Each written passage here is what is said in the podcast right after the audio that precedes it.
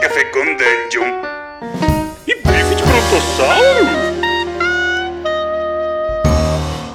Bom dia, amigos do Regra da Casa. Estamos aqui para mais um Café com Dungeon, a sua manhã com muito RPG.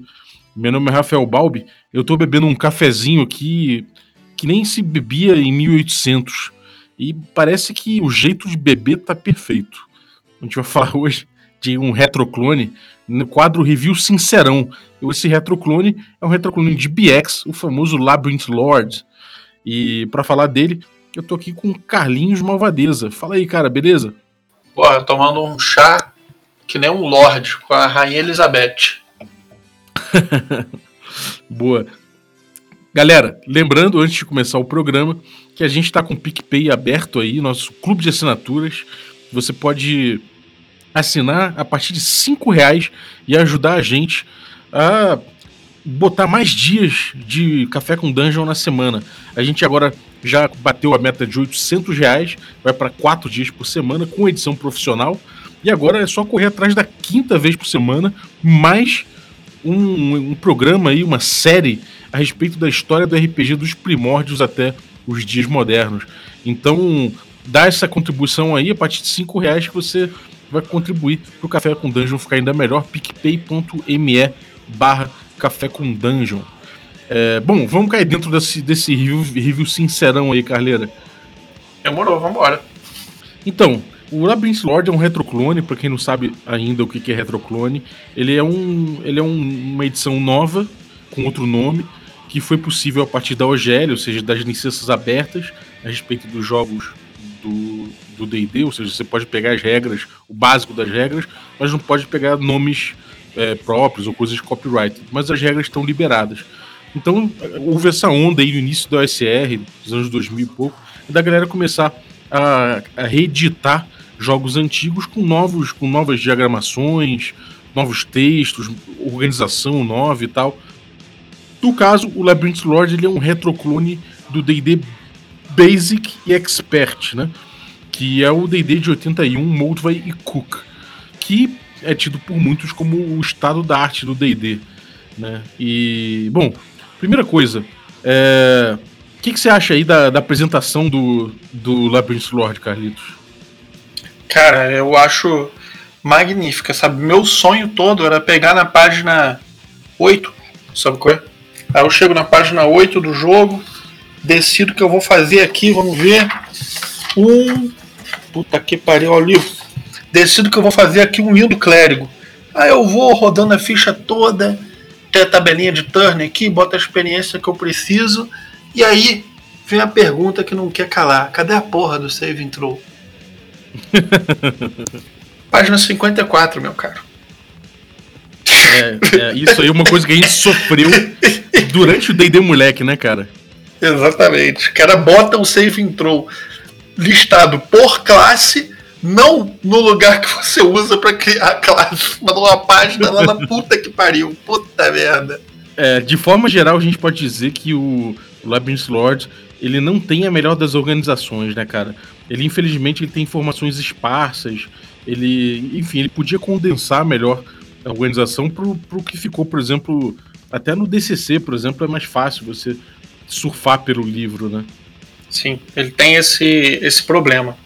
Né? Uhum. Eu já fiz essa brincadeira aqui no início, no entanto, eu quero deixar claro aqui que eu acho um retrocole muito bom. Né? Uhum. O livro é. é meio zoneado, é foda de achar as coisas às vezes, mas é uma vez que você entende o sistema em si, o que eles fizeram é bom o trabalho, eu acho, em geral. Uhum. Eu acho que tem um trabalho legal aí desse retroclone que é um trabalho estético, né? É, fica claro que eles, quiser, que, que, eles quiseram reorganizar de certa forma, quiseram trazer um, um novo, um, uma nova edição, né? Uma, uma, todo um trabalho novo.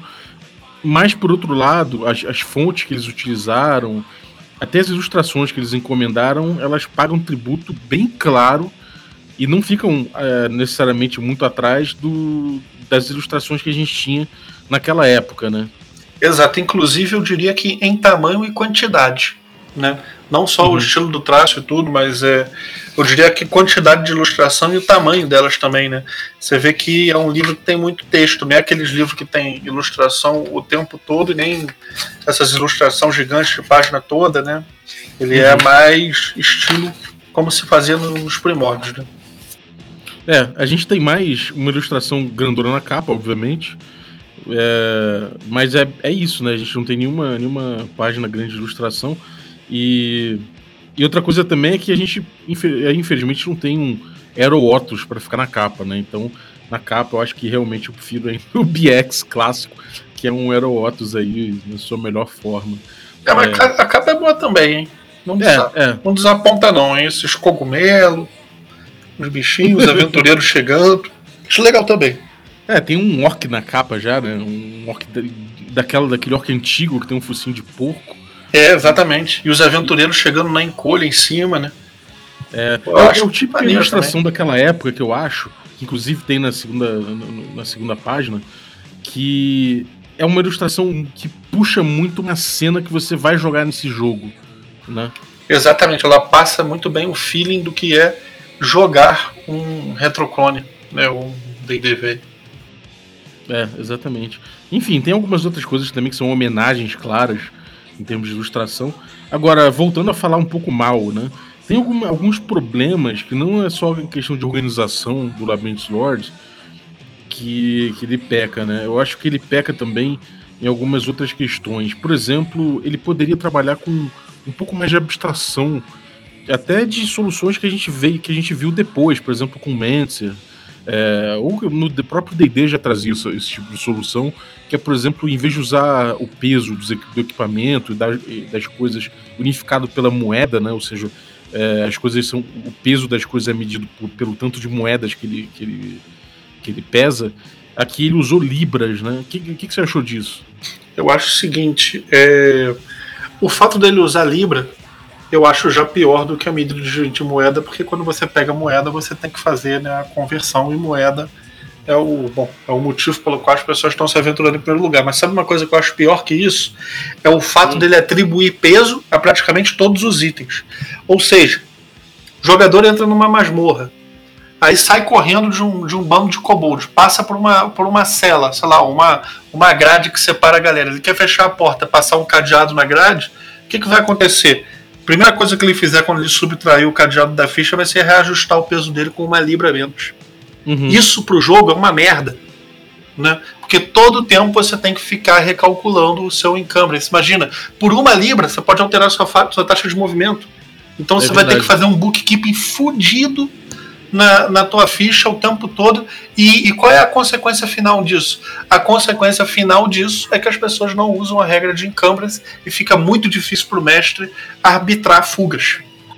Uhum. É, isso é verdade. A parte de fuga dele não é tão clara assim também, né? Exatamente.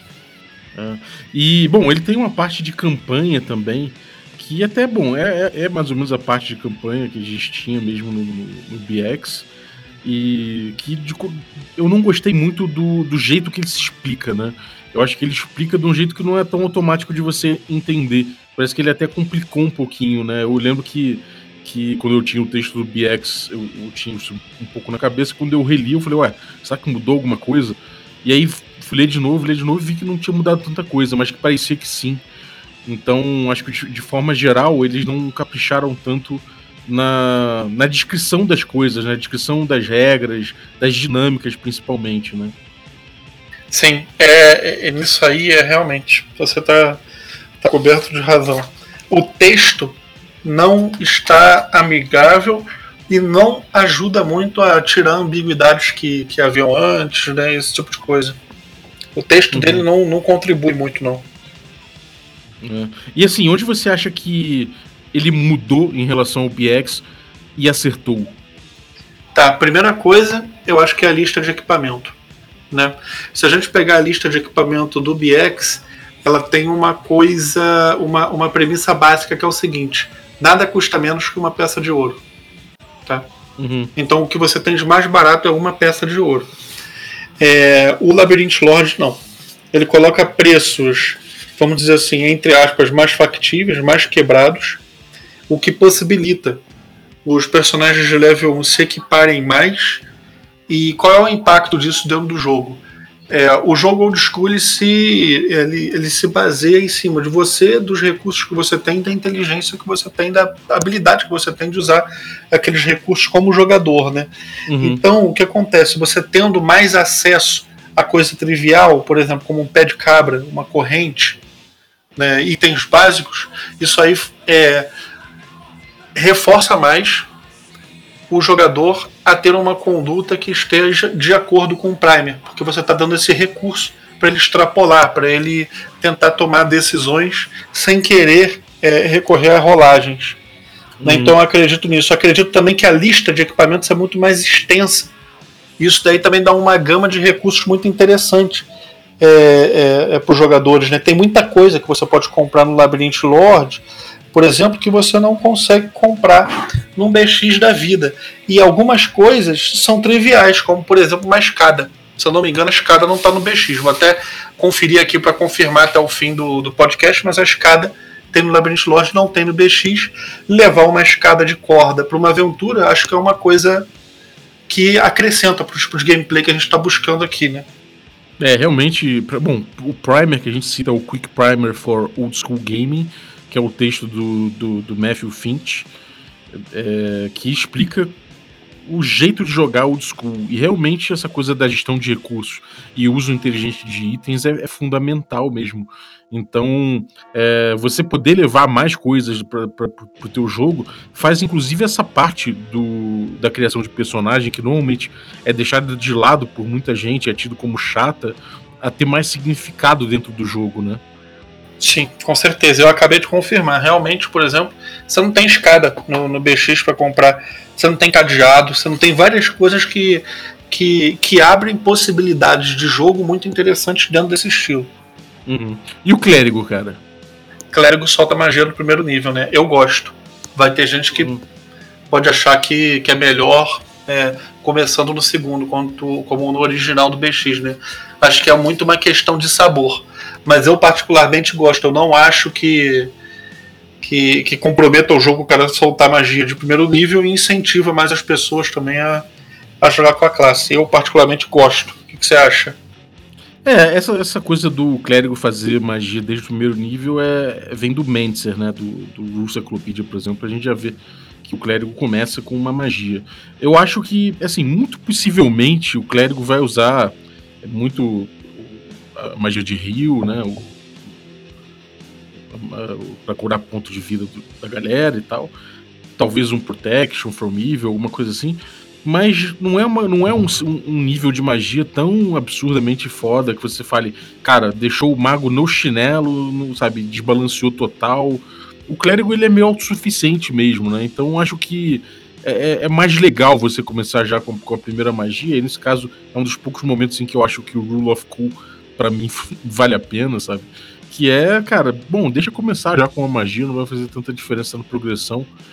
E, enfim, não sei, eu, eu, eu tenho mixed feelings, assim, eu, eu joguei recentemente um, um, um retroclone agora com clérigo começando sem magia, e não foi também um grande problema, sabe? Não, não é um problema, só dá um saborzinho, né? É, é, dá um saborzinho. Acho que não, sabe, não sei. Me parece uma, uma, certa dissonânciazinha você não ter nada no primeiro nível sem ter uma explicação para isso, sem ter um, uma coisa que, sei lá, que, que promova jogo por conta disso, sabe? Entendi. Entendi. É... Bom, e outra, agora eu vou falar de uma coisa que eu acho muito legal que eles mantiveram do BX. Que a gente não vê em todo retroclone isso. Às vezes nos retroclones os autores eles tomam certas liberdades na escrita para poder refletir o jeito que eles jogam, né? Isso é uma coisa comum nos retroclones. É... No entanto, aqui no Labyrinth Lord, por exemplo, ele, ele mantém um texto bem sintético em relação, a, por exemplo, aos procedimentos né, de, de dungeon, de achar porta e tudo mais.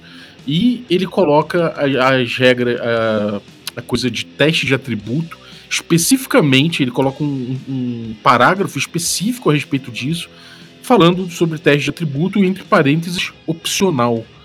Que para mim é um bom registro de que. E uma, uma das coisas que me alertou para esse fato de que realmente em 81, na época do BX, isso não era uma prática unânime, né? Que o teste de atributo estava nascendo ainda ali e aparece no, no Basic como um ruling. Ele aparece citado como um ruling possível, mas não como uma regra, né? Sim. Eu também concordo com isso daí. Eu acho que de forma geral isso ajuda também, como você falou, a coisa do primer, né? Isso, isso ajuda a gente a entender o que, que era o D&D antes, né? Ou seja, o primer, o Quick Primer for Old School Gaming, ele se refere a um, ao D&D zero, ao original. E, e, no original realmente a gente não tinha isso, né? Então a gente poder olhar para esse jogo e, e optar por, bom, vamos usar um jeito mais moderno, começar a usar teste de atributo, ou pode optar por seguir o caminho mais puxando pro primer, mais xiita, que é, não, não vou jogar nem com teste de atributo, é, só como rule impossível, mas não como uma prática comum aqui, como uma regra, né? Cara, sabe uma parada que eu, que é o que eu talvez menos goste no livro do Labyrinth Lord, mas que acompanha a maneira com que os livros eram escritos né, há tempos atrás, que é o seguinte: sempre que ele é, é, propõe uma sequência de jogo, né? Por exemplo, quando ele vai tratar a famosa sequência de ação no encontro, quando, quando existe um encontro no, no BX, né? Ao invés dele pontuar, por exemplo, botar uma bullet, sabe, um pontinho, isso aqui primeiro, outro pontinho, isso aqui depois, outro pontinho, isso aqui depois, ele escreve um parágrafo, um parágrafo normal dizendo você faz isso, você faz aquilo, você faz aquilo outro, com um texto correndo. Ou seja, sempre que você quer achar uma regra, você não consegue bater o olho no livro e referenciar a regra. Você tem que ler parágrafos. Sempre. É sempre texto corrido. Não existe ponto, coisas pontuadas e nem muitas coisas. Até tem coisas em negrito, mas é, o negrito é mal utilizado pra caramba também. Isso é um, uma coisa que dificulta muito o uso desse livro. É verdade, falta, falta um pouco de pregnância, né? Um pouco de, de hierarquia, talvez. É, exato. Nos, nos parágrafos, né? É, é, realmente. Exatamente. Falta isso. É, é, é, é, que esse ponto que eu citei do encontro, por exemplo, é quase que um algoritmo, né? uma instrução. Primeiro rola a iniciativa. É, depois diz se os jogadores dizem se querem fugir ou não. Então tem uma sequenciazinha né? no, no, no, de regras. E ao invés de eles botarem na sequência, eles só vão escrevendo o texto. Uhum. Normalmente, como se estivesse contando para um amigo como faz. É, falta um pouco de design nisso aí, né? Totalmente. É, e as tabelas, inclusive, também são tabelas que não, não, são muito bem trabalhadas, né? Elas são bem clássicas. Sim. E são colocadas assim, com uma atrás da outra, você não consegue diferenciar bem se, se tem separações ali, ou se é uma coisa que, que é contínua, né? É, é, cara, é total. Por exemplo, um exemplo do estudante que você falou é que quando ele fala de, de cheque de moral, ao invés de ele botar a tabela a, a, é, é, teste de reação e tudo, ao invés de ele botar a tabela, ele escreve direto. Ele uhum. vai escrevendo e você tem que ler tudo para saber como é que funciona. É verdade, cara. É, é, realmente coisa de quem não, não tá acostumado a mexer com tabela, a mexer com diagramação. Sim. Ou é um cara que, que faz isso, mas é conservador demais em, em Agora, relação a isso. Uma coisa tem que se dizer: do, de todos os retroclones que eu conheço, é, Nisso eu estou falando dos retroclones que mais se aproximam ao, ao, ao, BX mesmo, né? Eu não vou inserir aqui Lamentations e tal, que já muda muito o sistema, né? Mas desses muito parecidos, ele é, tem uns módulos mais legais, né? Só de Mega Dungeon ele tem três Mega Dungeons sinistras, que é o Barrel Maze, o Forbidden Caverns of Arcaia e o e o Raifel. Né? Ele tem muito módulo bom, cara, disponível. Conseguiram pegar um autor foda, né? Sim. Não, e tem outros também, não só desse cara. Sim. Sim. É, ele, o Labyrinth Lord, eu acho que ele, ele meio que foi a morada dessa galera toda que curtiu o BX durante muito tempo, sabe? Exatamente, concordo total. Que é uma coisa que tá mudando agora, né? Porque provavelmente o Ozzy deve pegar esse espaço por conta do por conta da novidade, por conta de, enfim, eu acho que o, o, o Ozzy entrou no mercado Old School Essentials, sendo também um retroclone de BX, tem várias diferenças, e, mas ele entrou no mercado muito bem, entrou com, com um trabalho de design primoroso, uma reorganização muito boa visualmente falando, que a gente não vê normalmente nos retroclones. E, e também pega um espaço aí que a própria, a própria galera do Lamentations of the Flame Princess está deixando no mercado, né? um, um Sim, certo vácuo em relação ao SR, né? E, cara, uma, uma, uma parada é o seguinte: qual é a diferença para mim principal entre um, um Ozzy da vida e entre o Labyrinth Lord? É que eu acho que o Ozzy é o retroclone mais acessível já feito. Ele tem muitas. É muito fácil de você ler, compreender e utilizar em jogo. Ele aumenta muito a acessibilidade dos jogos que clonam o BX. Uhum. É verdade. Só que, bom, o Ozzy, a gente vai fazer um outro programa. Sim. Especialmente para falar do Ozzy e as diferenças dele pro BX e as diferenças dele pro próprio Labyrinth Lord, assim como as notas de design que o autor deixou pra gente entender as decisões que ele tomou, que eu achei uma, uma coisa bem interessante, né? Sim. E lembrando que o Labyrinth Lord é o jogo que a gente usou no D&D Moleque e quando a gente jogou é, o o D&D Moleque, a gente escolheu esse retroclone para utilizar e na época é, todos saíram da mesa satisfeitos. Eu acho que ninguém saiu com uma sensação de insatisfação, falando, pô, esse sistema não, não ocorreu. O livro tinha baixa legibilidade, sim, mas uma vez que todos assimilaram o seu conteúdo, ele funcionou muito bem na mesa. Essa é a minha, minha opinião.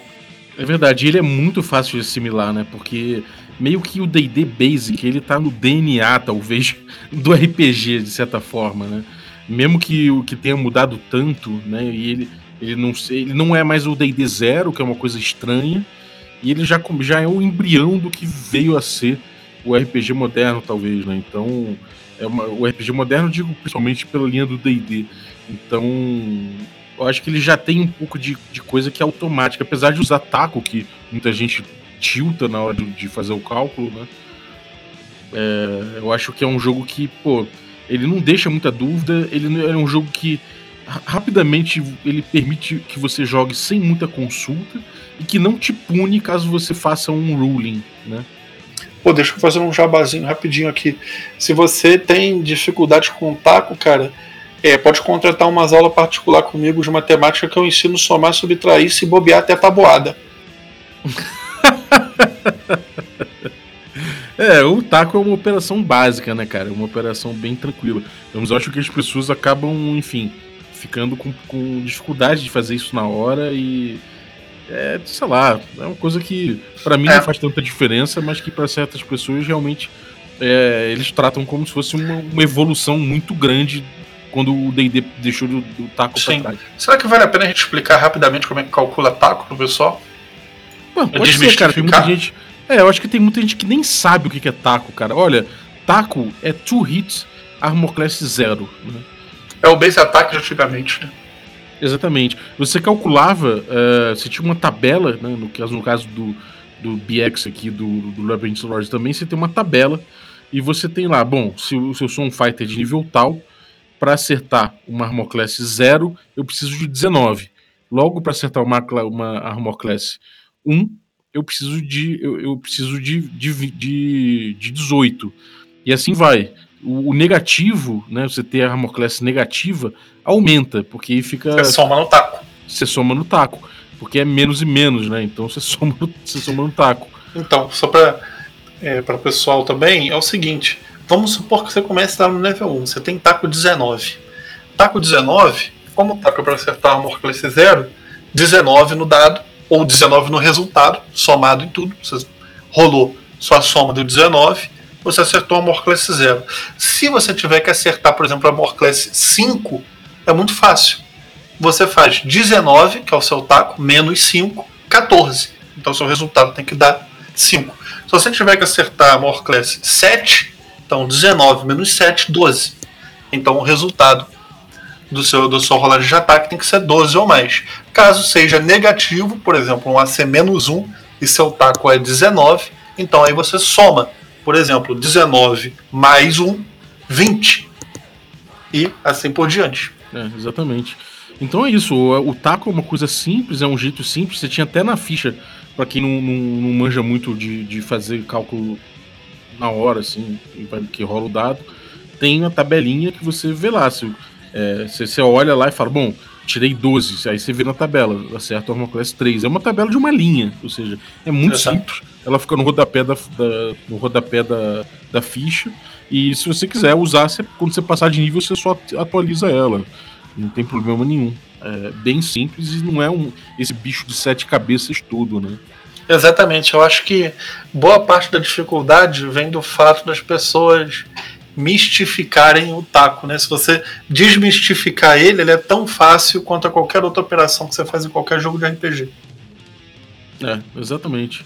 E, bom, eu acho que o jogo ele, ele segue muito isso, né? Ele tem muito, muito preconceito em cima dele, porque parece que é, ele é difícil de jogar de algum modo, mas não é, ele é um jogo muito simples, ele é um jogo modular, como era o BX, então é muito fácil você fazer ruling em cima dele, ou seja, você decidir alguma coisa que você não sabe, ou de repente usar a regra como parâmetro para decidir alguma coisa. E ele funciona por mais que não seja exatamente a regra que ele prescreve, né? Sim, totalmente. É, é, é muito bom isso, né? Porque às vezes você está jogando, erra uma regra e esse sistema ele aguenta muito bem um erro. Né? Você não vai é, ter a experiência modificada substancialmente muitas vezes por causa de um erro. É, ele não é um sistema tão bem estruturado assim, ele é modular, então ele, você consegue tirar um pedaço e modificar com tranquilidade. Mesmo se você quiser fazer house rule em cima, dá para brincar gostoso em cima também. Não, tranquilaço. Tranquilaço. É Apesar é isso, de que hum. é, é fazendo house rule que sai os AD&D 2 da vida, né? É querer inventar muita solução para problema que não existe. Total, total. Acho que essa coisa de problema que é, resolver problema que não existe no sistema foi o que levou o D&D aos dias de hoje. Mas, de forma geral, tem, aquela, tem aquelas coisas que, de repente, você vê que funciona melhor na sua mesa, que, no, que o teu grupo ali já, já tá pedindo, o jeito de, de calcular encumbrance, ou jeito de... É, com enfim, certeza. Dá para você... Nós mesmos fazemos, né? É, exatamente. É. Eu Mas... acho, eu concordo. Depois que você joga, conhece a regra e vê que não funciona para você, você muda. É, e, é, ele, é, ele, é bem receptivo em relação a isso. Então, assim, eu recomendo muito. Eu, eu acho que ele é uma compra muito, muito automática para quem quer experimentar um DD antigo. Eu acho que realmente ele, ele é melhor do que você pegar o BX. Eu acho que vale mais a pena pegar ele do que pegar o BX. Ele, ele traz coisas boas, sabe? Ele, ele realmente ele, ele faz o trabalho bem feito.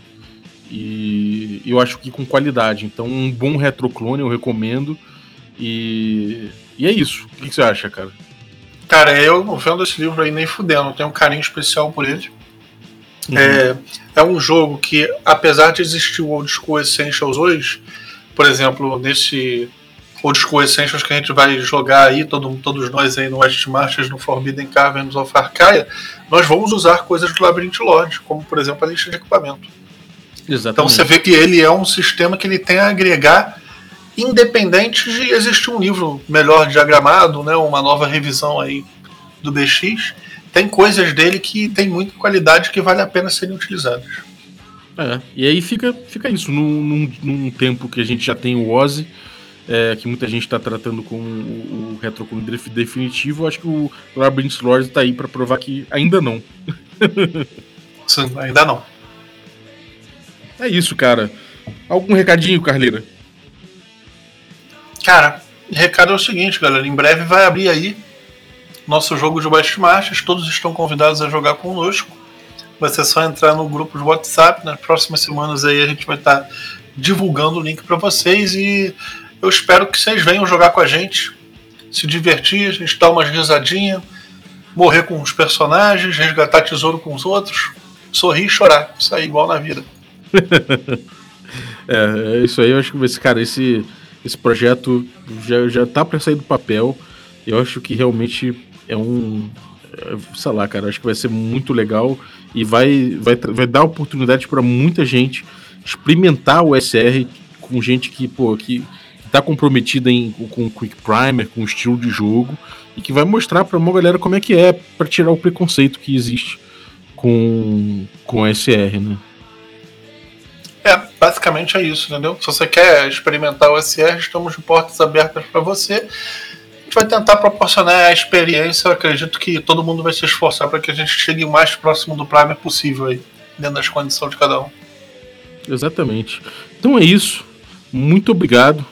E você que ficou ouvindo aí a gente, lembra que você pode apoiar o Café com Dungeon a partir de 5 reais e ajudar a gente a voltar a ter cinco episódios por semana. A gente agora já está com, com uma edição profissional, então isso permite a gente, enfim, ter mais tranquilidade para produzir mais conteúdo e chegando ali na próxima meta, que é de R$ 1.600, a gente vai criar uma série exclusiva para os nossos apoiadores de história do RPG, dos primórdios até os jogos mais atuais, até as editoras mais atuais, os game designers e o pensamento a respeito de jogo que impera em cada era.